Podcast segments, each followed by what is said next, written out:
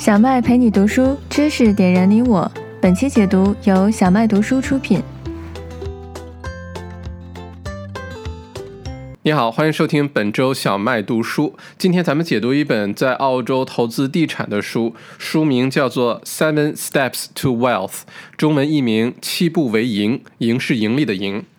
那这本书呢，其实二十几年前就已经面世了。咱们解读的这本是二零一八年更新过的第八版。那这本书呢，在澳洲的地产投资类里是最畅销书，也被澳洲三位地产界的亿万富翁 （billionaire） 啊亲情推荐。通过这本书的解读呢，我们可以了解到，在澳洲投资地产很多关键的基本概念和一些非常重要的心法与策略，教会我们如何即使是普通人也能够开始自己的地产投资的旅程，并且获得财富自由。书中提到的一些想法和策略呢，也许跟你平时或者之前接触过的一些投资地产的知识不太一样。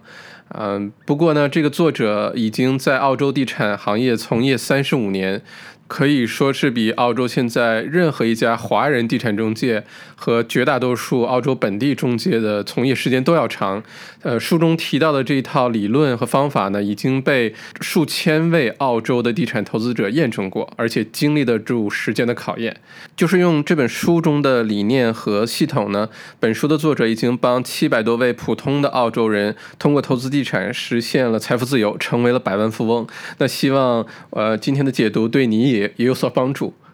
那这本书的作者呢，大有来头哈。他呢，这个在过去三十五年当中，客户遍及全澳洲，嗯，有这个财务规划师，有银行家，有这个呃澳洲橄榄球的职业运动员，还有市长等等等等啊。这些人都很多，我也见过，跟随众已经度过了二三十年的时间啊，获取了巨大的财富。那其实这本书的作者 John Fitzgerald 呢，他是我在地产行业的一位导师。坦白说，这个在地产行业真正让我服气的人并不是很多啊，John 是其中一位。我第一次见到 John 的时候，就有一种相见恨晚的感觉啊，因为 John 呢是一个非常看重数据。而且非常理性的一个人，他不会跟风，不会被这个市场上的一些噪音所干扰，很有自己的想法，而且呢，非常的果断和这个坚持，啊，我就赶紧拜他为师。所以很多我学的东西都要感谢这位 John。那简单介绍一下作者哈，这个作者呢其实是墨尔本人，一九六三年出生在墨尔本。呃，他的童年呢比较坎坷，因为他的一个哥哥呢，嗯，在这个玩耍的时候不小心被烫伤，然后他的父亲呢，为了去医院看望他的哥哥呢，呃，出了车祸，不幸的就遇难了。遇难之后呢，他的妈妈就必须接过家庭的重担，照顾三个孩子，呃，然后呢，这个哥仨呢就都去了寄宿学校，在学校里面，呃，变得非常的独立。那 John 呢，也是在这个时候开始意识到自己的这个弱点和优点都是什么。他很喜欢运动，哈，哦，现在看上去也是保持的特别好，特别喜欢运动。但他好像没有那么爱学习，在学校里的时候，所以他后来并没有读大学，而是呃很早的这个高中毕业就开始了他的工作。他在十七岁的时候就已经开始做事了，已经进入地产行业了，跟很多人的这个正常的发展路径、成长路径不太一样。那作者开始地产这个行业从业的时候呢，我还没出生。他呢是亲眼见证了澳大利亚十九世纪八十年代的地产的起起伏伏，也看到了很多成功的、不成功的故事。当然他自己也犯了很多错误啊，他在书中也都有详细的描述，举例给大家听。所以说呢，书中的内容是数十年实战经验的总结。那作者的呃这个创建的公司呢叫做 Custodian，Custodian 中文翻译过来呢就是财富的守护者。之后我们呃这个书的结尾的时候会解释为什么叫这个名字。那么在这个 Custodian 公司下呢，像刚才我们提到的，已经造就了七百多位澳洲的百万富翁啊，通过教客户如何投资地产。啊，那么我们就开始今天的解读。那在开始今天的解读之前呢，呃，作者在书中为读者准备了一些选择题，可以帮你了解一下你对澳洲地产投资的知识到底知道多少啊。我们也把它翻译成中文，放在了本书解读的下面。我呢，强烈建议大家现在把这个语音停下来，先去做一下这些测试题，花个几分钟时间，这样呢，回来听的时候你可以更加的有针对性，吸收的这个效。果我可能也会更好。如果你没有做对的话，也不用担心哈。题中的很多的概念，呃，这个书中呃都会有详细的介绍啊，所以没有关系。那好，如果你做完题了，咱们就开始今天的这个解读。书的开篇呢，介绍了我们为什么要创造财富哈。这个大家知道，澳洲人呃对生活的态度。跟我们华人可能不太一样，很多澳洲人并没有那么强烈的致富的欲望。那也有一组数据呢，是说百分之九十八的澳洲人呢，从来没有想过要变得非常富有，他们只要想生活的比较舒适 （comfortable） 就可以了。那这也挺符合我们平时生活中遇到的澳洲人哈。但这个舒适的概念到底是什么呢？很多澳洲人是说不清楚的。那这个书中也给出数据，如果你是按照澳洲现在平均收入水平来看的话呢，每年你要有七万八万澳币的收入才能够舒适的退休。那你至少要有一百五十万澳币的资产，而且你自己的房子。是不能有房贷的，才能叫做舒适的退休。如果是二十年后你退休的话呢，那么你至少需要三百万澳币的资产，每年能够获得十五万澳币的收入，你才能够舒适的退休。那多少人能达到这个平均水平呢？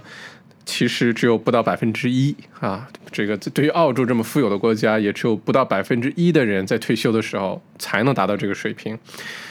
更令人担忧的呢是，百分之九十九的人呢，不但没有达到平均水平，他的退休时候的收入呢，只有所需退休金的三分之一左右而已。所以很多人退休的时候是要依靠政府的这个养老金的啊，而不是靠自己的这个养老金和自己的积蓄来安稳的度过晚年生活。那随着我们现在的寿命越来越长呢，很多人的退休生活可能要有二三十年，甚至不止。那随着澳洲现在老龄化的越来越严重呢，这个工作的人数的比例和呃已经退休的人数比例也在发生巨大的变化。那在十九世纪五六十年代的时候呢，是十八个工作缴税的人。对一位领养呃养老金的人，那今天这个数字呢是五比一。如果到了二十年以后呢，几乎就是一比一。所以养老的话，在澳洲来说也是要靠自己的，否则的话，呃，澳洲政府发放的养老金其实数额是会减少的。二零一七年的时候，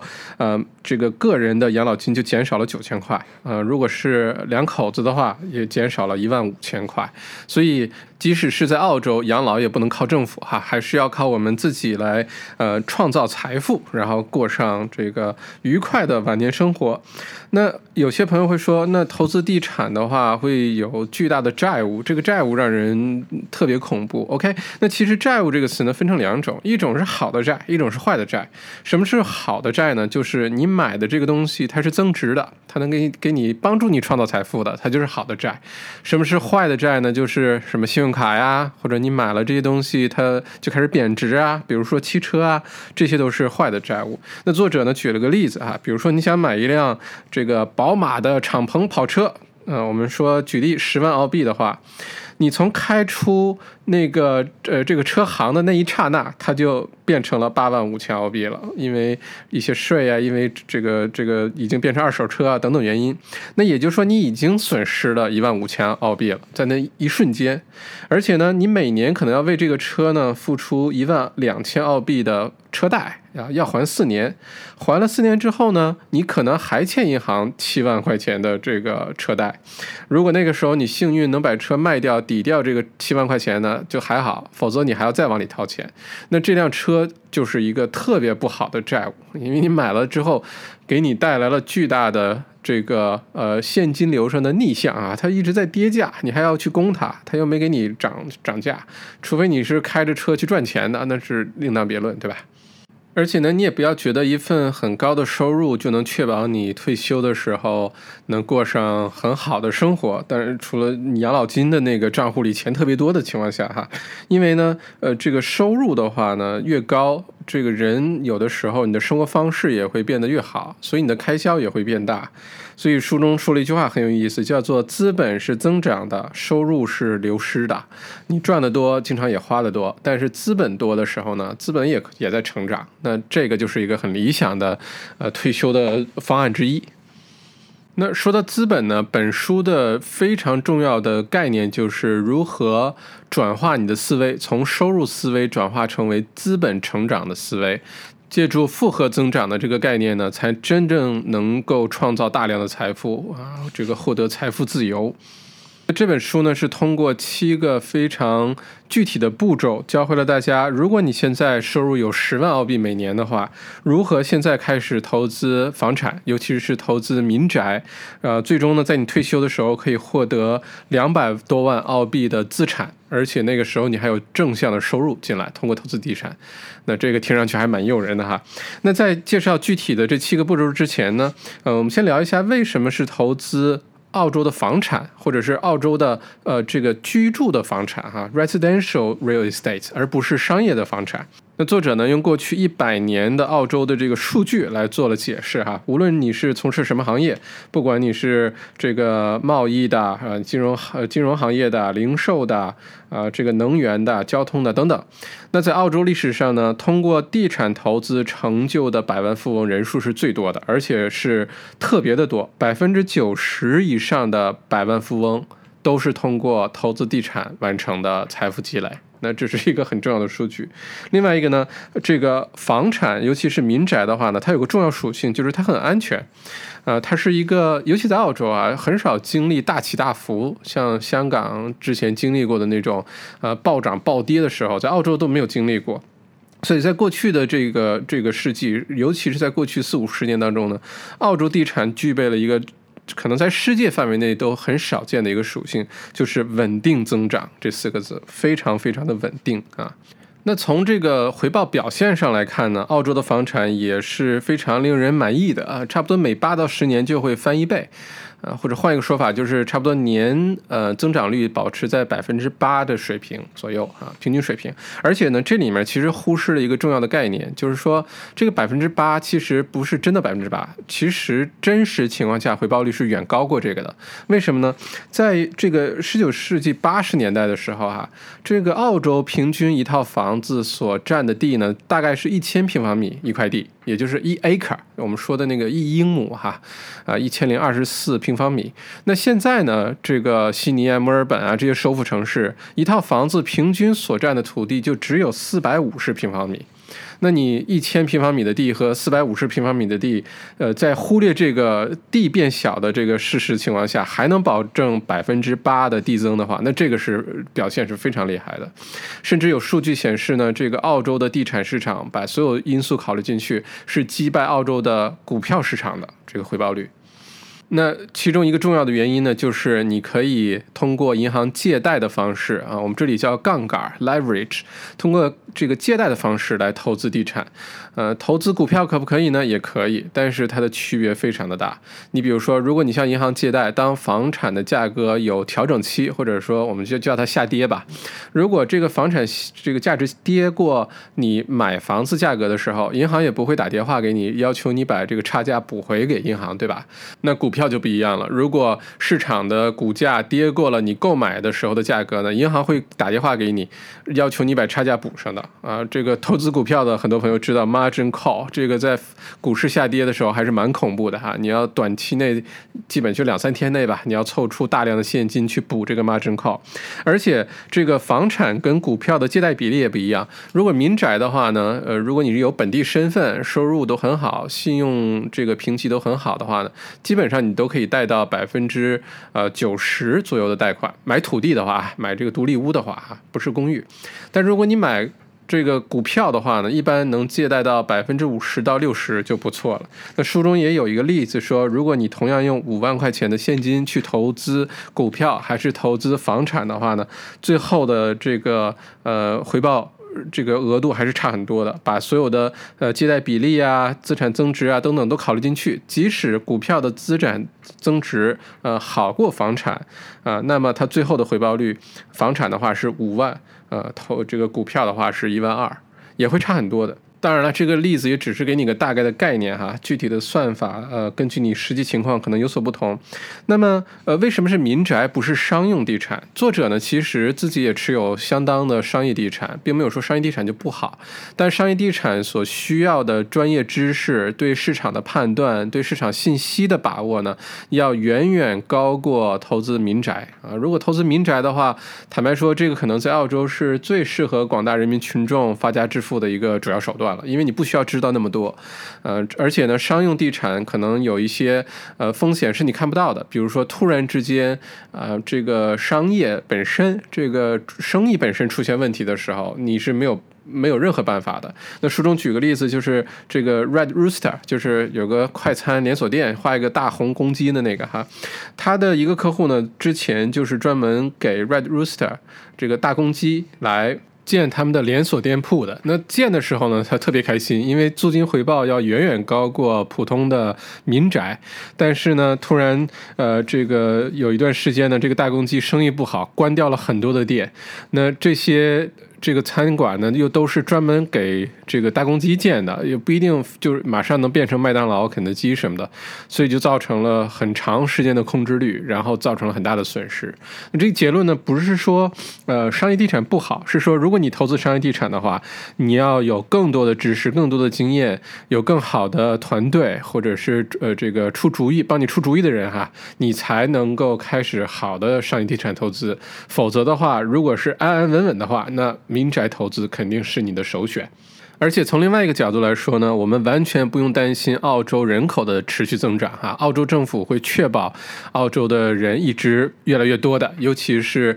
呃技术移民和投资移民。为什么呢？因为澳洲现在老龄化的进程非常厉害，平均每一天都有七百位澳洲人到。这个六十五岁的退休年龄，那出现一个很大的一个呃一个空空缺，那一定是需要新移民来填补的。那如果人口持续增加的话，那房产市场就一定会继续涨。我我做地产培训的时候也会经常说到哈，这个人口的增长，尤其是有效人口的增长，是房价上涨的根本驱动力。这个大家记住哈，这澳洲人口只要一直涨，房价就会一直涨，逻辑很简单。那有的朋友会说，哎，我已经买了自住房了，那是不是已经在开始投资地产了？跟你说的有什么区别吗？书中作者的观点呢，跟我们上一期解读的白手起家啊，我为大家分享的一个观点是不谋而合。那就是你在买自住房的时候，你可以很任性、很主观，对吧？买你想要的，嗯，这个买你呃将来能愿意住在里面的房子。但是投资房的时候就不能够那么的主观、那么任性，你要非常的理性，用逻辑、用数据去判断，而不是拍脑门来做决定。你看啊，书中作者也用一些数据回答了为什么百分之九十九的澳洲人退休的时候都没有达到那个应该有的平均水平。OK，第一个数据，百分之二十九点五的投资者买了自己家附近的投资房啊，因为上下班能看见啊，而不是说哪里投资回报率高就去买哪里。第二个数据呢是百分之九十二的投资者买了二手房啊，没有买新房。第三个数据是一半的投资者买了公寓。那最后一个数据呢？是百分之三十四点四的投资者在购买的五年内就把它卖掉了。那接下来呢，我们会详细展开说为什么这几个数据，呃，都是你不应该做的啊，应该是呃往相反方向去做的，用理性的角度去判断的，好吧？那在投资地产的时候呢，有三点考量非常重要。那第一点呢，就是你用什么样的结构和系统来最大化你的呃资金使用率，然后能在最短时间内打造属于你的一个投资组合，这是第一点。第二点呢，是哪一个类别的房产能够给你最大的资本增值？记住是资本增值，而不是这个租金收入哈。第三点呢，是什么样的位置能够给你这样好的资本增值？那这三点是呃一定要考量的。那这里所说的结构呢，是说你要有一套呃这个成熟的系统，比如说书中介绍的这种完整的理念哈，就你可以按照这个按部就班的去做就好了，就像一加一一定等于二的这个公式一样，你不需要每次再重新考虑你的策略，重新考虑你的做法，呃，然后你就去执行就可以了，最后呢就会达到你的这个投资的目标。那这个呢，其实也是很多很多成功人士的一个共同的特点是什么呢？就是他们可能洞悉了某一件事物的本质，然后呢总结出了一个规律，然后就是按照这个规律周而复始的反复的去使用，而不是不停的去找新鲜的这个方法和呃和策略去创造财富哈。那这是值得我们借鉴的。那书中的逻辑呢，总结起来也很容易理解，就是说你先买第一套房，然后这套房呢它开始增值，你用增值的部分再投入回去买第二套房，然后周而复始呢，最后通过十年、十二年的时间，你能买个五六套房子，然后实现财富自由。这个说起来很简单哈，我们会在每个步骤详细展开。作者呢用麦当劳做了一个例子，这个故事特别有意思。如果你看过这个电影啊，叫做这个 Founder。创始人啊，这部电影的话，你就对麦当劳有个更深刻的了解。其实麦当劳并不是一家餐馆啊，不是，并不是一个饮饮食企业。麦当劳的本质是一家地产公司啊，强烈推荐你去看这部电影啊。不过呢，说回咱们的故事。这个麦当劳澳洲的 CEO 呢是作者的好朋友，跟他介绍了澳洲麦当劳的发展史。那在墨尔本的话呢，麦麦当劳的第一家大家知道开在哪里吗？就在这个 Nepean Highway 啊，在 Southland Shopping Center，在那个这个 Southland 购物中心的路对面有一个麦当劳。这个是墨尔本的第一家麦当劳。当时这个麦当劳呢，它有四千平方米的地。一共买这块地花了一万块钱，这是一九五零年的时候的事儿哈。那现在这个地值多少钱呢？差不多是每平方米五千块钱。那算下来，差不多是两千万澳币啊，从一万澳币变成了两千万澳币。那这个就引发出一个非常重要的理念，就是说我们在投资地产的时候呢，买房子是一种理念。你买了一个带房子的土地是另外一种理念，那其实我们应该是追求那个土地，然后用土地上的房子产生的租金来帮我们供这块地的贷款。因为在投资房地产的时候，就像你经商一样，现金流是非常非常重要的。这是为什么一定要上面有个房子帮你产生租金，帮你还贷。但是呢，而你不能只是奔着那个房子去的，应该是奔着土地去的。如果你有了一个健康的现金流，再加上复利的这个思想在里面的话，那你的这个地产投资之路就会走得非常的顺哈。呃，这个说到复利什么意思呢？简单的说就是说，呃，你给你一分钱，然后每天加倍一次，你把收入的钱再放回去，继续让它加倍。你猜一分钱变成一百万，一百万块哈，不是一百万分，你猜需要多长时间？答案是二十七天。是的，这个复利的这个概念是非常惊人的。呃，爱因斯坦称之为世界第八大奇迹哈。那这里呢，大家可以定一个小目标，就是两个十，什么意思呢？第一呢是争取把你的年收入啊增长到十万澳币每年。呃，第二个十的意思是你要有十万澳币的存款。那十万澳币的收入难不难呢？其实不难，你达到澳洲的平均水平八万多块钱一年，再去开个 Uber 啊，或者是做个家教，或者是随便干点什么，就达到十万块钱了，对吧？税前收入。那十万澳币的存款难不难呢？可能有点难度。但如果你已经有自住房的话呢，你可以用你房子里增值的部分啊，十万块钱来做开始。如果你有了这两个条件呢，那恭喜你！借助这本书里的知识呢，你的澳洲地产投资之路会这个走上康庄大道哈。如果说你不具备这个条件也没关系啊，并不是不能开始，只不过人家十年后买六套八套房子，你买三套五套房子，那其实也是非常好的哈，都是可以立刻可以开始的。那书中呢有一个真实的案例啊，是一个叫 Craig 的人，他在澳洲的四大银行工作。然后呢，他在两千年接触到了这个七步为营的这个理念。他两千零二年开始投资，在布里斯班呢花二十八万五千澳币买了第一套房子。然后两年之后呢，增值的部分他拿出来，又继续在布里斯班和佩斯买了另外三套房子，也是通过这个贷款哈，百分之十的首付，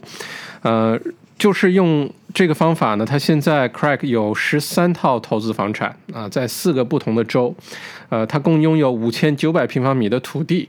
呃，现在呢，每年这些房产呢，平均增长三十到五十万澳币之间，而且 Crack 已经是一个呃百万富翁了，通过这个投资地产，而且第一套房子才二十八万五千哈，并没有我们想象的那么遥不可及。你也许会说，现在二十八万五千的房子可不好找了，那是如果继续等下去的话，这个房子只会越来越贵，对吧？OK，那了解了这些底层思维之后呢，我们就看一下这个具体的步骤哈，七步为营的哪七步？第一步呢，是为了资产增值，你要购买土地，叫 buy land for capital growth。为了资产增值买土地，为什么是买土地呢？先抛出第一个重要结论哈，在投资房产的时候，也是这本书最最强调的一点是，土地是增值的，土地上那个房子是贬值的。所以你应该多把你的钱放在增值那部分上，而不是贬值那个部分上。这是第一个。第二点呢，在澳洲有个特别呃这个好的地方是土地是永久产权。你一旦买了这个土地，除了堪培拉以外哈，你一旦买了这个土地，这地永远都是你的了，好吧？第三点呢，土地其实是稀缺资源。很多朋友，这个我之前做讲座的时候问过我哈，说，哎，澳洲这么大，人又这么少，土地不是有的是吗？不是这个地永远不是问题吗？其实这是个误区哈，你知道吗？百分之九十七的澳洲人口住在百分之五的土地上。都住在沿海的这几个首府城市，中间是没什么人住的，而且大家都喜欢买那些基础设施完善啊、有好学校啊等等这些地方，所以越是好的区呢，人口密度越大，大家不愿意住离的这些地方太远的地方。所以澳洲的土地呢，其实是稀缺资源哈，再加上永久产权，好的区域、成熟的区域，一旦被买完之后，它就不属于你了，就属于别人了。而且从数据来看呢，真正最后增值的都是土地，房子其实是拖后后腿的，因为房子在贬值。那也许你会说了，那我们就买土地就好了，干嘛还买带房子的土地呢？那是因为很多人开始地产投资的时候呢，资金并不宽裕，尤其是现金流，你要供房贷的嘛，对吧？那样的话呢，你就只能说买这个土地上最好有个房子产生。这个租金收入帮你来还贷款，这样的话可以让你买更多的房子。所以回到我们开头的一个结论哈，是投资地产和投资房产其实是两回事。你投资地产是以地为主，上面有个房子；投资房产是你奔着那个房子去了，它是完全两个两个概念。那本着这个想法呢，花同样的钱买房子，你应该买那种地大房子小的，或者是地贵房子便宜的这种投资项目。呃，基本上来看，呃，这个土地的比例要至少占在百分之三十以上。你这个价格里啊，百分之三十是土地的价格。那能达到这个标准的项目是什么呢？基本就是 house，就是独立屋啊。呃，个别的一些 townhouse 联排别墅也许可以达到，但还是以 house 为主。而我们华人投资者最经常投的公寓，它的土地。和这个房产的比例是多少呢？通常是一比九，也就是说，如果你花五十万澳币买一套公寓的话，其中四十五万可能是这个房子的钱，五万块钱是这个房子所占的一小块土地的那个钱。这也就不难怪为什么投资公寓资产增值不多的原因了哈。你也许会说，哎，根据数据显示，虽然公寓的资产增值没有独立屋那么好，但是也很高呀，也差不多呀。那这里其实有个数据的误区哈，是说。公寓的数据很多是按照新建好、新卖出来的这个公寓的售价统计出来的，而房子这个 house 本身的这个数据呢，很多是同一套房子二十年前多少钱，到现在多少钱，用这个统计出来的。你不能拿柠檬比苹果，对吧？两个是不同的水果，比出来好像柠檬挺好吃的、挺甜的，但其实是完全两码事儿。这个我们不要被呃数据误导哈。那书的作者呢也举例说，作为投资房来说，最不要买的是那种面积特别小的各个市中心的公寓啊，尤其小于五十平方米的，很多银行甚至都不给借贷。而且如果你买的是带土地的房产呢，通常有些银行能贷到百分之九十甚至更高的这个贷款比例。如果你买公寓，尤其是那种高层公寓的话呢，基本上百分之六十到七十就不错了。还有个数据哈，就是说，在各个首府城市市中心买高层公寓的投资者，每五个人里有四个最后是赔钱结结尾的，每五个就有四个。呃，为什么这样呢？因为这每五个人里呢，只有一个买来自住了，其他四个都是买来投资出租出去了。而又没有资产增值这部分。当公寓的数量增加的时候，租金的这个价格也上不去，再加上各种税费之后，结果造成了损失。那也许有的朋友也会说，如果投资带土地的这种独立大屋的话呢，会有地税的问题 （land tax）。呃。这个 land tax 其实并没有我们想象那么可怕哈。根据现在的数据来看呢，澳洲的各个首府城市的中间价土地中间价，呃，除了墨尔本以外呢，都没有土地税，都没有达到土地税征收那个标准。即使是墨尔本呢，也只是这个三百五十五块钱一年的土地税哈，并没有那么可怕。这个土地税的问题，大家可以找一个好的会计师详细咨询一下，不要因为土地税这个词吓到你，而不去投资啊带。土地的这个房产。如果你去听过地产讲座的话，一定听啊，有人说过，投资地产就是 location location location 啊，位置位置位置。那这个位置重不重要呢？呃，作者的答案是非常重要，但它是一个广义的概念啊，是说你所处的这个城市是不是首府城市，有没有好的经济增长、有效人口增长，这个比较重要。它指的位置可不是说，呃，在各个首府城市的市中心你要买个公寓，下楼就有餐馆、超市这种这种位置，不是完全。其是两个概念哈，那这里就说到一个重要的概念，叫做有效人口增长啊。有效人口增长，比如说悉尼、墨尔本、布里斯班啊这些城市都是有效人口增长。区别在于什么呢？比如说游客突然特别多的区，或者是尤其是对于澳洲来说，呃，因为矿业的大发展，然后突然有些区人口暴增，房租巨贵，表面繁荣，结果这个人口说来就来说走就走，这个矿开了开完之后人就都消失。是了，那这就是无效的人口增长。那从澳洲统计局的数字来看呢，未来的澳洲的人口增长呢，呃，差不多到二零五零年之前会再增长五百万人，而这五百万人呢，百分之八十都会去澳洲的这几大首府城市，尤其以悉尼和墨尔本和布里斯班这三座城市为主。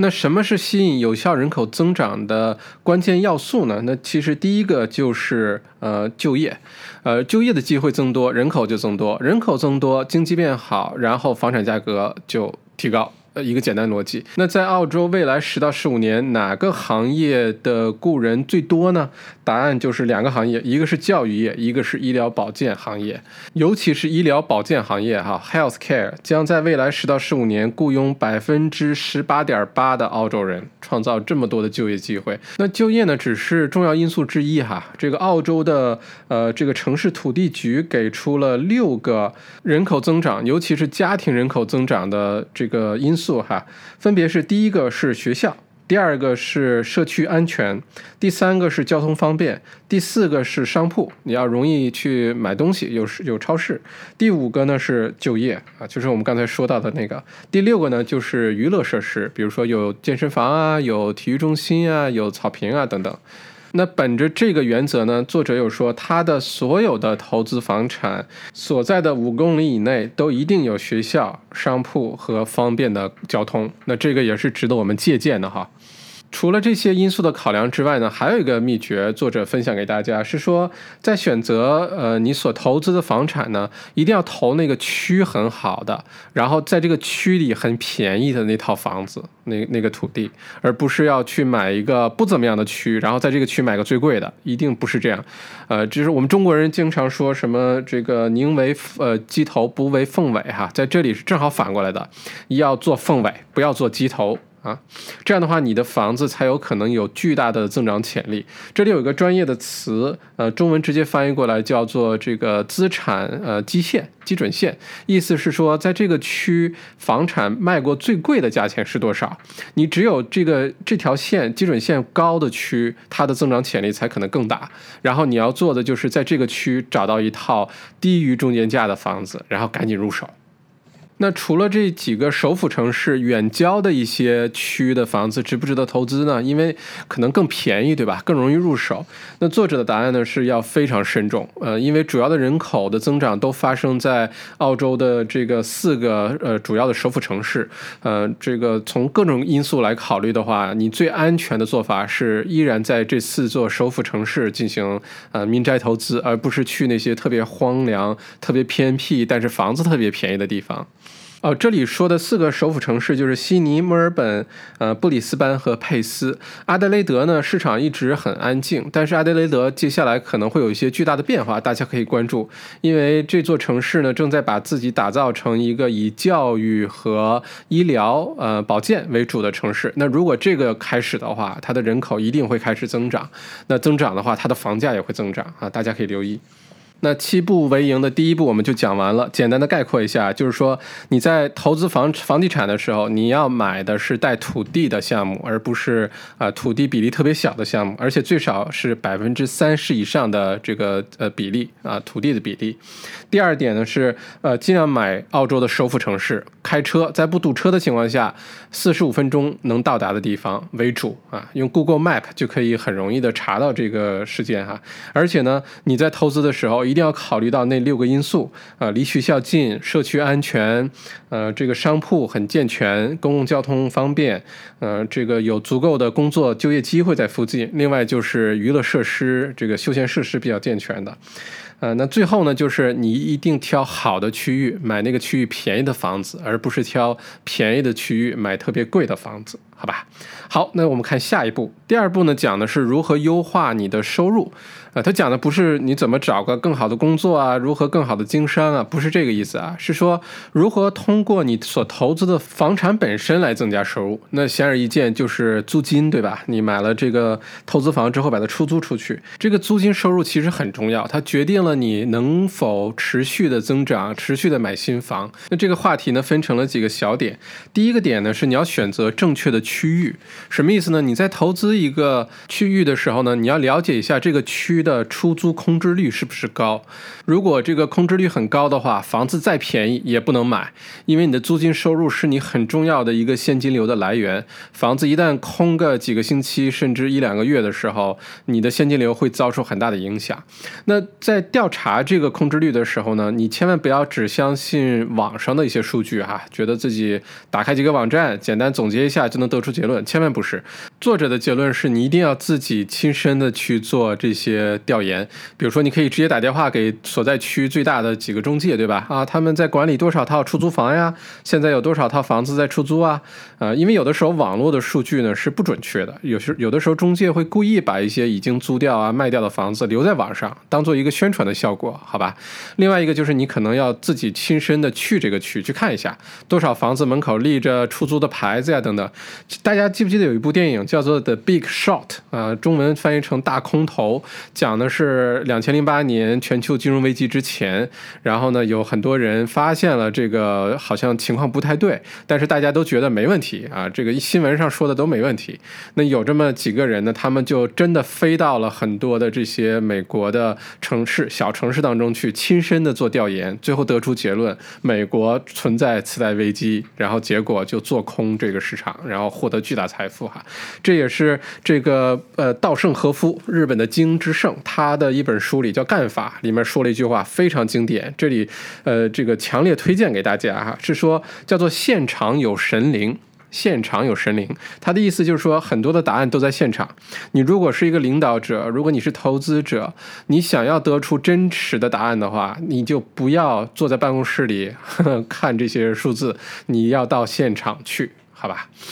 那这是第一点哈，就是你要了解当地区的空置率。那第二点呢，是说你在收房租的时候，虽然我们这一步说的是最优化你的这个收入，但是它并没有说让你收最贵的租金。相反的呢，你应该收比。标准的这个市场上标准的第一个五块钱十块钱一星期的房租，为什么呢？这样的话呢，你的房子的空置率会特别低，因为租客租房子的时候优先考虑的是租金，啊，他考虑的其他因素可能会都是次要的。如果你的租金稍微便宜一点点，其实对你影响并不大，但是你的房子很有可能很快就租掉。而且这样的话呢，这个租客的心态也会非常好。它是一个很多的数据显示呢，如果呃房东的房租收的很合理，甚至是偏。便宜一点点的话呢，租客更愿意自己主动的去做很多的维护维修，甚至于自己去掏钱啊改进一下这个房子啊，这是这个数据蛮有意思哈。所以在给租金定价的时候，千千万万不要呃定的特别特别高，呃相反的应该定的很合理，甚至是稍微便宜一点儿。这个我在之前工作的时候遇到过很多这个客户，不光是华人的客户了，都是因为你买房子的时候，中介也好，开发商也好，承诺了一个非常高的租金回报率，等交工的时候你就期待能租到这个水平，结果定价就非常高，结果造成了可能半个月、一个月甚至更久的时间房子是租不掉的。那即使是最后以一个比较高的租金租掉了，他把这些空置的时间计算进去，平均下来还不如早早的就这个合理的价钱把它赶快租掉，你开始有这个租金收入啊来得更好。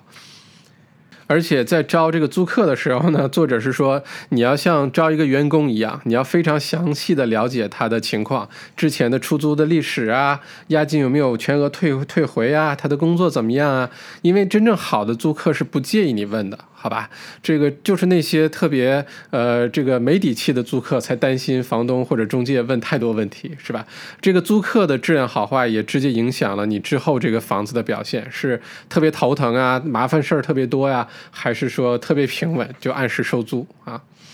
如果你觉得这个做房东啊，出租房子是一个很头疼的事儿，这个不确定因素很多的话呢，作者呢也是在这里强烈推荐所有的的投资者呢，一定要买一个保险，叫做房东保护保险。（Land Protection Insurance） 啊，房东保险。这个保险呢其实特别便宜，每一年大概就三四百澳币就能买得下来。它可以保护由于租客产生的很多的损失，比如说租客跑掉啦，租金的这个损失啊，一些。维护维修的费用啊，呃，一可一些不可预见的一些因素造成的损失啊，这个房东保险都是包的。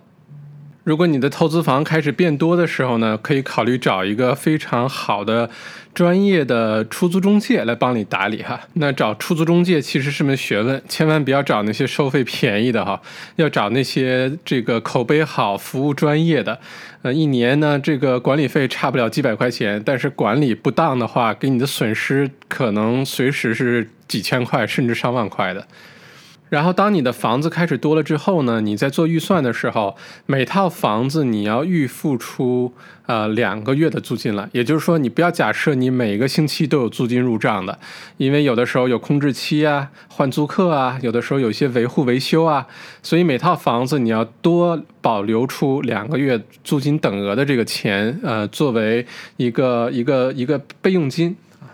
如果这些点你都能做到的话呢，那你这个投资房的租金收入就有所保障了，那你的现金流也就有保障了，也只有这样才能啊健康持续的发展啊。那这个就是第二步，我们简单的总结一下啊，就是说，第一，你买投资房的时候不要挑特别便宜的买。它有可能是有问题的，你要考虑到它是不是在一个好的区或者在一个好的位置，它给你带来的租金回报率怎么样，这个区的空置率怎么样，这些都要考虑。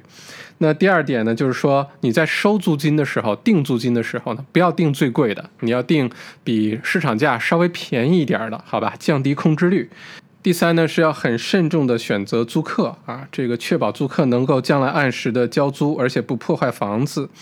第四呢，就是找一个专业的、口碑好的出租中介来帮你打理，这样你房子多了之后呢，也没有什么后顾之忧，也不用那么烦。最后呢，就是你要做好你的功课，好吧？一定要学会做功课、做调研。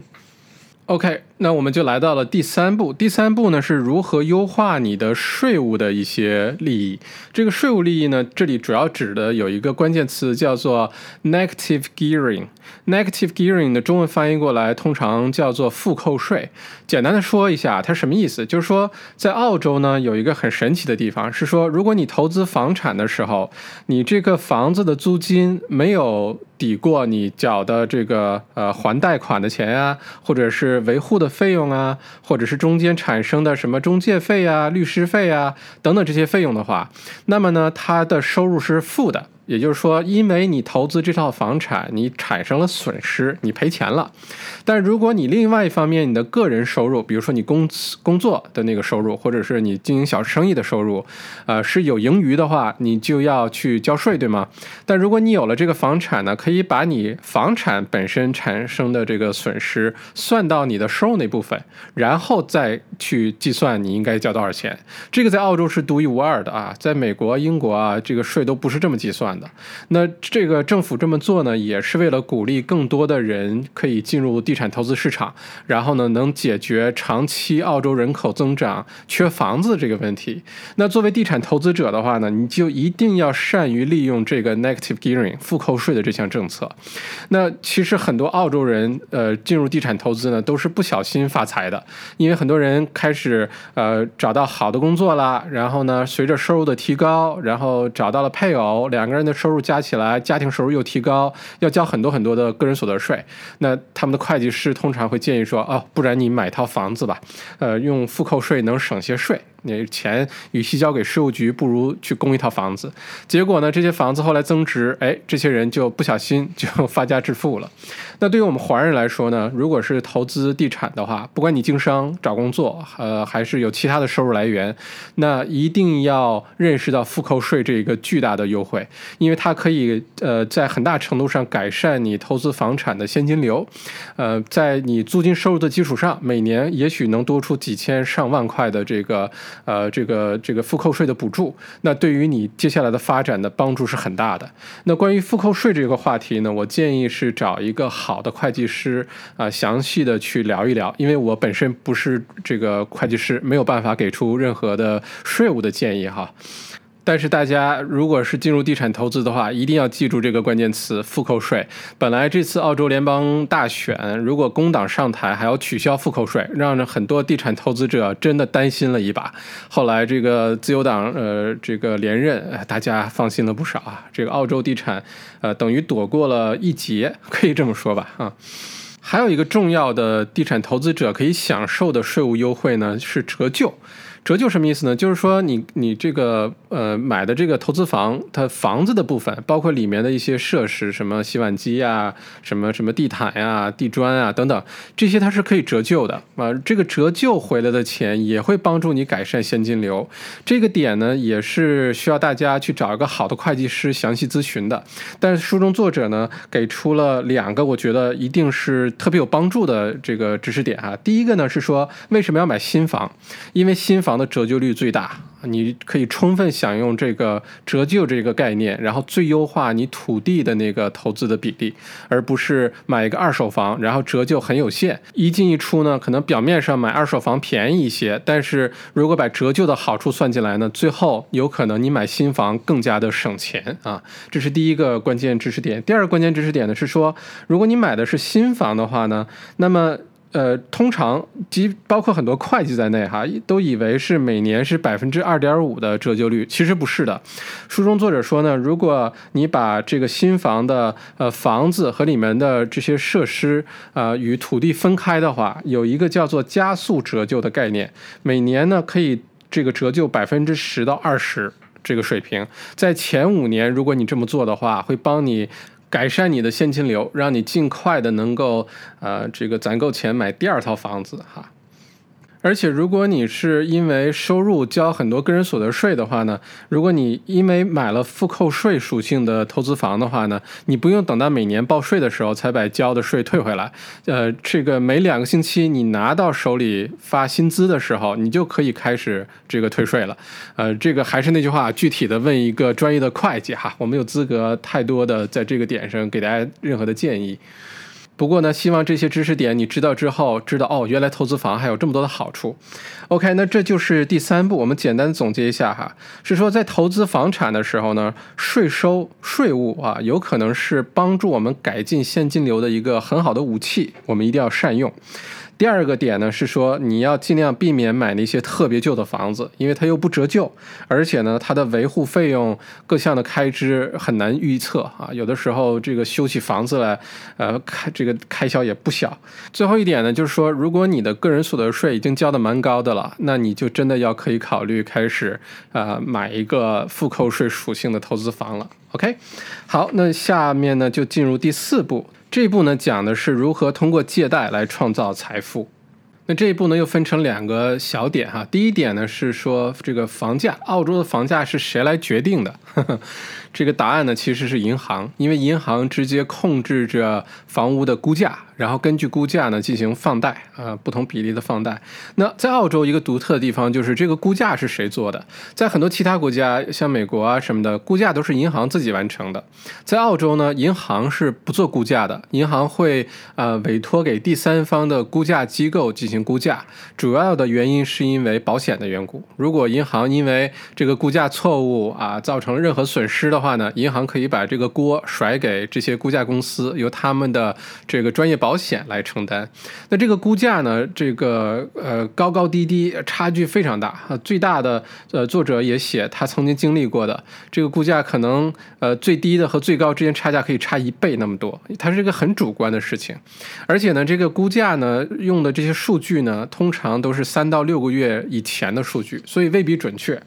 但我们作为地产投资者呢，这一点可能是一个比较无奈的，就是说你只能按照银行指定的估价去进行贷款，所以你一定要呃记得哦，你的房屋的这个呃销售价格或者合同价格未必就是这个银行愿意借贷给你的评估的价格，很多的时候呢，银行的估价是低过合同价的。低过销售价的，这个你要有个清楚的认识，否则你在准备申请贷款、准备资金的时候，可不是简单的银行说我贷给你百分之九十，那你这个一百万的房子，你准备十万块钱的定金就可以了，不是的。如果银行说我不认为你的房子值一百万，我认为你房子值八十五万，那他只按照八十五万来给你贷那百分之九十，那。其他那十几万澳币的现金你是要自己准备的，好吧？如果你是想用自己的这个呃估价师呢，valuer 呢也可以，但你要先问好你的银行是不是认可这个估价师的估价。通常来说都是银行来指派的，而且银行指派的估价师都普遍的保守啊，这是第一个我们要知道的。那第二个呢，就是呃关于这个呃贷款经济啊，mortgage broker，你去哪里申请贷款的问题。通常呢，几个大的原则。第一个原则呢是，呃，有的时候你直接去找银行，你拿到的这个利率啊，或者是这个条件啊，很有可能不如你去找一个贷款经纪拿到的好。这是第一个，呃呃，这个原则。第二个原则呢是，你就算是找贷款经纪的话，一定要找一个呃，这个口碑很好啊，经验很丰富，而且每年做大量贷款的。因为只有这样的贷款经纪呢，他跟银行谈判的时候才有这个这个权利，才有这个优势，能帮你拿到更好的这个呃利率也好啊，更好的一些条件也好，呃。一些特别小的贷款经济，呃，虽然能帮你把这事儿办了，但是呢，未必是一个最优化的一个一个选择。那如果你在选银行的时候呢，作者这里也提醒，还真的未必要找四大，就是找那种。呃，名气特别大的银行，哈，就是说，这个不管是这本书《七步为营》的作者，还是上一本我们解读的《白手起家》的作者，他们有个共同的观点，就是说，我们千万千万不要对银行有任何的忠诚度，哈，不要有那么多好感。银行呢，不是在那儿就是一切为我们考虑的，银行是为了盈利考虑的。所以哪一家条件好，我们就应该去哪一家。而且很多时候，小银行在房屋借贷方面的条件，可能比这些大银行可能。更好，从安全级别来说都是一样的，都是受到澳洲联邦政府保护的，好吧？那如果你准备开始申请这个投资房的贷款呢，有几个注意的点啊，可以供你参考。第一个呢是，如果说你已经有自住房了，你自住房里增值的部分已经够你去买投资房了，那么你就不要用现金去买，你用增值的这个部分去买。然后呢，你多出来的现金呢，你努力的去还你自住房的这个贷款。这里面有个税务的优惠啊，比你攒出来的钱，呃，这个直接去做投资房的贷款和还投资房的。贷款要合适的多得多，这是第一点。第二点呢，作者建议你在前五年刚起步的时候只还利息。你做的贷款是只还利息不还本金的，然后到了五五年之后，你可以把它转换成呃这个本金和利息一起还的，好吧？否则的话，在最开始的时候，如果利息本金一起还，那样的话呢，你的现金流的压力可能比较大。你进入第二套投资房的时候呢，这个速度可能也会比较慢一些。那第三点呢，这个作者是建议你呃锁定你的利率，尤其是现在澳洲呃整个的利率是历史的最低点，如果你能锁定的话，能锁。定多久就锁定多久，比现在这个再低的可能性有没有呢？有，但是差别完全不大，差零点二五、零点五而已。但是如果上升的话，那你就开心了，而且你的现金流就更容易预测。OK。那如果你走上这一步的话，给你分享一个数据哈，让大家激动一下，就是说，呃，在澳洲呢，绝大多数人首先一个结论哈是租房子住的啊，是没有投资房的。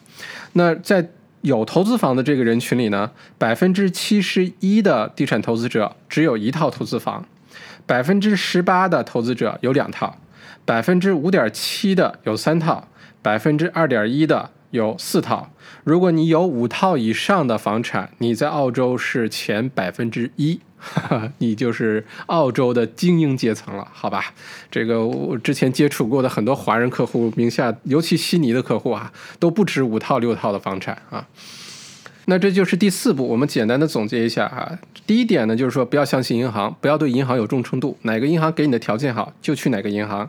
第二个呢，是你要跟你的银行沟通好，是你要长期的发展，然后看哪一家银行愿意支持你，然后比如说给你更高的借贷比例啊，愿意你用这个产生的增值的部分来做新的投资贷款啊等等。那第三个呢是，也许这个贷款经济要好过你直接去找银行，但你要选一个口碑好、历史悠久啊，这个规很有规模、很有实力的贷款经济。那第四点呢是说，能用资产的就不用现金，也就是说，能用你之前的投资房产生的增值部分贷款买新房，就不要直接在现金去买。有了现金可以先还前面的这些贷款，能获得很多税务上的优惠，好吧？然后呢，呃，前五年就争取只还利息，不要本金利息一起还。到了第五年之后再转过来。最后呢，就是趁着现在澳洲利率这么低的时候，尽量锁定你的贷款利率。OK。那下一步呢，就是第五步。第五步呢，很简单，说的是这个负担性的问题。那这里指的负担性呢，不是说是不是我们作为地产投资者，呃，可以负担哈。它指的是你的这个目标市场，比如说是租客交租金，还是你将来在卖这套房子的时候，那个目标市场是不是很容易负担你的这个投资房？那其中呢，有一个基本的算法是说，从银行的角度呢，通常啊，你的这个总收入的百分之三十到三十五。如果用来还房贷的话，那这个银行认为它是一个可负担的房子。那你在选择城市的时候呢，可以根据这个城市的收入水平，按照刚才我们说的这个比例呢，来选择你想投资房产的那个那个价格的区间。一来，这种房子出租的时候不愁租客，因为租金它比较可负担，对吧？这样的话呢，你的空置率比较低。二来呢，是将来你想卖的时候，有更多的人可以负担这个房价，你的房子才有可能涨价。这个逻辑是不是挺有意思啊？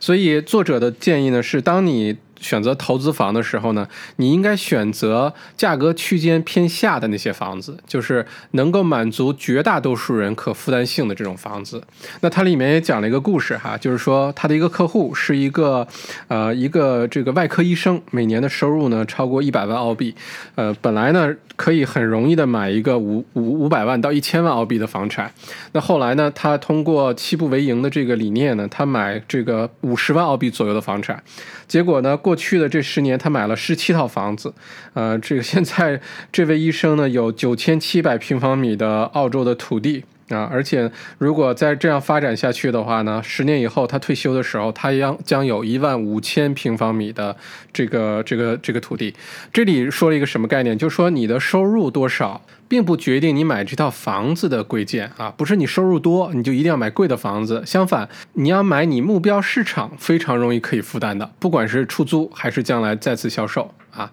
那这个章节就讲完了，我们简单的回顾一下。那第一点呢，就是说，呃。从历史上来看，呃，带土地的房子没有真正的跌过价啊。第二点呢是说，市场呢都是循环上升的啊，你不要看一时的调整。比如说过去这一两年，澳洲房产好像有走低啊，有调整啊，但是历史的数据告诉我们，房价永远都是保持整体上升的趋势的。在澳洲来看哈，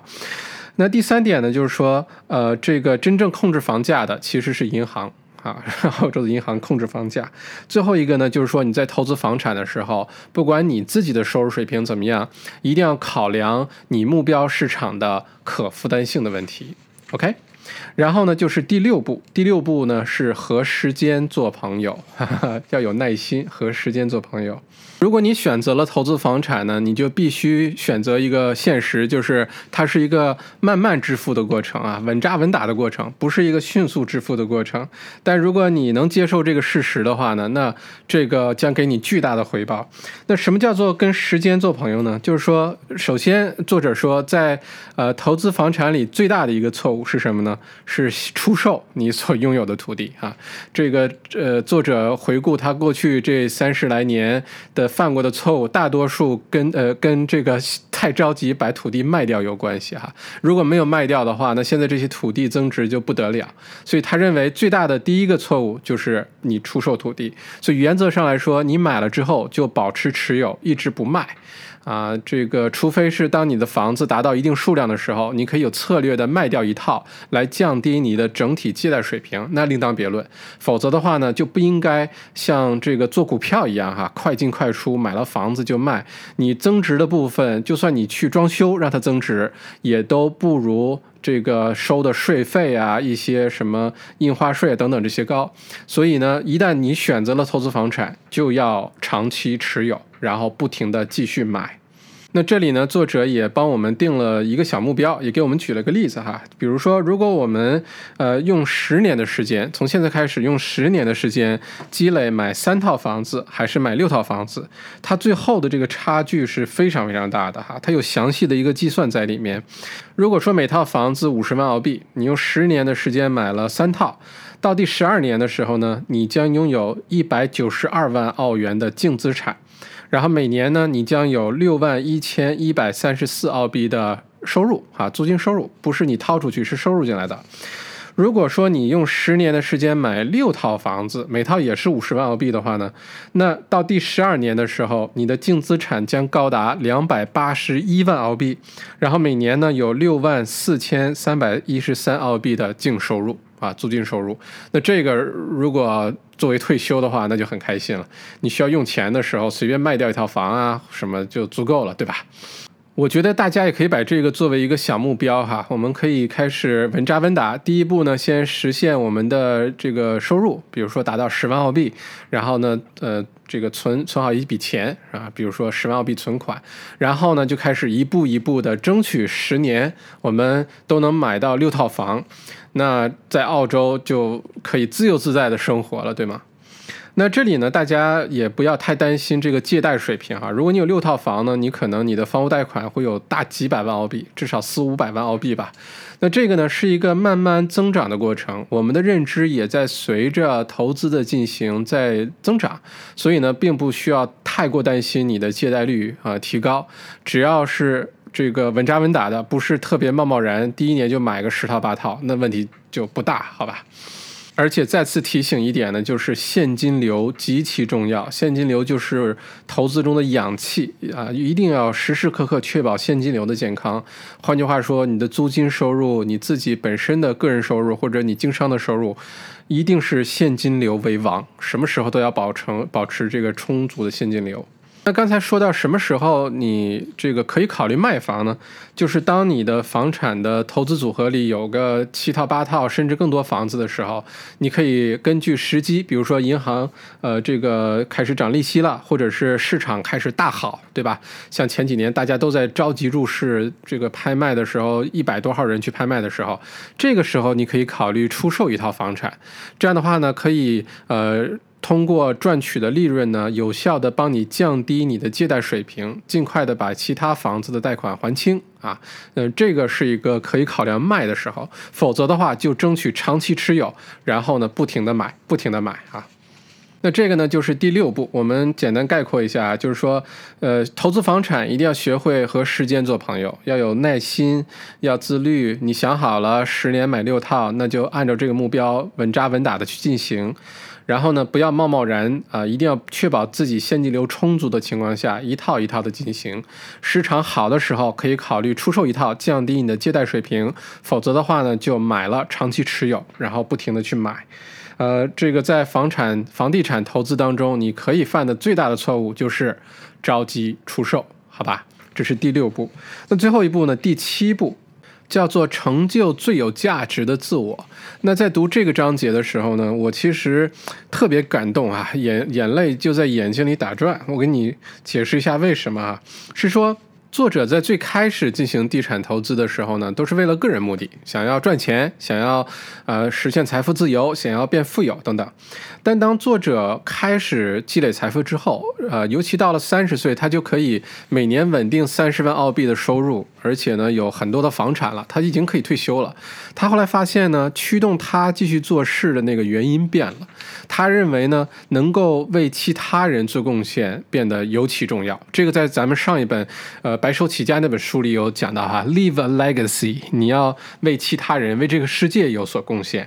那这也是为什么作者的这个公司呢起名叫做 custodian，叫做财富守护者。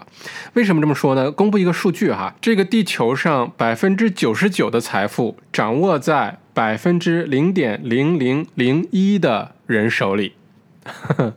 或者我换一个说法说哈，在这个地球上最富有的八个人，他们拥有的财富超过人类底层另外一半人，超过其他那三十五亿人的财富，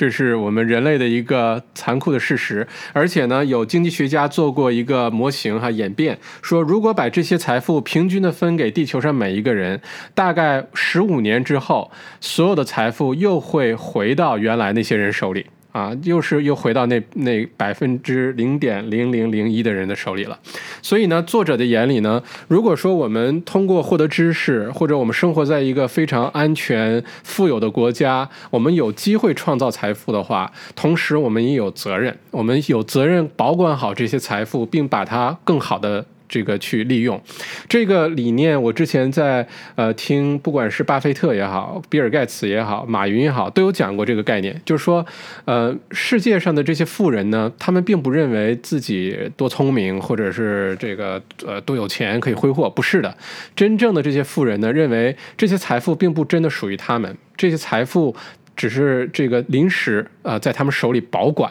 他们替全人类保管这些财富，并且更好的利用这些财富来改变人类的福祉。那这个观点，呃，看到这里这个作者的这个想法的时候，我心里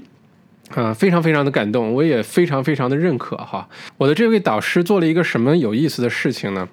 他呢在昆士兰建了一所学校，叫做图古拉瓦。啊，这个学校干嘛的呢？是专门接收那些，呃，这个在主流教育体系里啊被学校呃开除的这些年轻的小孩儿。因为在澳洲呢，这个监狱里面百分之九十五去坐牢的人是单亲家庭，百分之六十的人是没有受过良好教育的人进了监狱。那作者认为呢，这些小孩子呢，其实是因为他们童年的一些创伤或者一些不愉快的经历，让他们心中有很多的愤怒和不满，或者对待这个世界有一些呃不太正确的看法，才造成了他们在学校里很难与其他的小朋友相处，然后被开除。所以他们这个学。校专门接收这种孩子，已经有五百多位呃孩子在这里毕业，帮助越来越多曾经的问题少年呢过上正常的生活。那在作者更新这本书的时候呢，呃，最早的一批的其中一个小男孩写信给作者。呃，现在呢，在美国的美林投行工作，刚刚荣升副总裁的职务，真的是很让人鼓舞人心哈。呃，到现在为止呢，作者自己已经投入了一千多万澳元来建这所学校，呃，然后刚刚也获得了昆士兰政府三百万澳元的补助，把这个学校建得更好。那 John 的接下来的计划呢，是当他退休之后，想把他的这个。呃，特殊的学校呢，开到澳洲的每一个城市去，甚至其他的国家去哈。所以回到今天书中的内容呢，我觉得将来如果各位因为呃这本书的知识，真的呃投资了很多的房产，获得了财富自由，赚取了很多的财富的时候呢，我们真的应该把自己的身份。加一个，那就是我们也是财富的守护者啊！我们要用这些创造的财富啊，想一想如何能为呃其他人多做一些事情，为这个世界做一些事情。那最后呢，呃，我用一个小故事来做本书解读的结尾哈，是在一个美丽的清晨，一个沙滩，有一位老人呢在沙滩上边走边弯下腰捡起沙滩上冲上来的海星，然后把它趁这个海星还没有死掉的时候丢回到海水里。这时有个小男孩跑过来问老人说：“哦，沙滩上有呃几百上千个海星，你这样一个一个丢回去，嗯。”不辛苦吗？而且你怎么丢得完呢？又不会有什么帮助。老人又弯下腰，捡起一只海星丢回了海里，微笑着看着孩子说：“对刚刚那只海星有用。” OK，那这就是七步为营的最后一步，成就最大价值的自我哈。嗯，我们来简单概括一下这一章节。那第一个呢，就是你要有信心，要开始行动，不要因为各种因素不去开始。他作者借用了老子的一句话：“千里之行，始于足下。”啊。第二个呢，就是说我们创建财富的时候呢，刚开始可能是为了小我，之后呢是为了大我。我们要时刻啊想着如何能为这个世界做点什么。当真的拥有大量财富的时候，要把自己当做财富的守护者这个角色。那这呢，就是本期小麦读书的解读内容的这个密度还是很高的哈，信息量非常的大。如果你觉得很多的东西没有听得非常过瘾的话呢，当咱们这个小麦读书的书友达到一千人的时候呢，我会开始做线下的书友活动。我可以把我的导师 John 从黄金海岸邀请到墨尔本来，然后或者甚至到悉尼去也办一场，呃，然后大家有问题可以现场的去向他提问。也可以让他为大家做一个演讲啊，看一下最近他对澳洲房产市场的一些看法。所以呢，如果你觉得小麦读书对你有帮助、有启发、有价值的话呢，也非常欢迎推荐给你的朋友和同事，让更多的人能够通过知识来受益。我们尽快达到一千位会员的这个目标，好吗？那我呢，也希望。我能为这个慈善学校啊，图图格拉瓦这所慈善学校做点什么，所以我做了一个决定哈，我打算做两件事情。第一件事情呢，是我呢个人掏腰包买十本啊这个英文原版的书。啊，七步为营的书送给小麦读书前十位注册的创始会员，按时间排序啊，送给他们。第二件事情呢，是我打算把这本七步为营的英文原版书呢，放在这个我们的知识星球上进行销售啊，三十澳币一本，或者是一百三十五人民币一本。这个书的所得全部捐给啊这所慈善学校。啊，看看我们书友会的书友们能够呃为这个学校捐多少钱哈？也就是说，你买这本书，然后呢，这个书的钱呢，我们都捐掉，捐给学校，长期有效。不管你在澳洲还是在中国，只要你买这个书啊，我就把这个书寄给你，好吧？另外呢，就是说，如果你买这本书的话，我会邀请我的导师，这本书的作者为大家亲笔签名。那这个书的意义就非常重大了，好吧？OK，谢谢大家本期的收听，希望你有收获。那为下周的小麦读书做个预告，我会为大家解读一本商业类的书，书名叫做《Small Giants》啊，中文翻译过来叫做《小巨人》。这本书会对在澳洲经商创业的朋友们有巨大的启发。它讲了如何把一家公司做的小而美，呃，而不是一味的求大。那希望这本书对你有帮助。好，谢谢，我们下周见。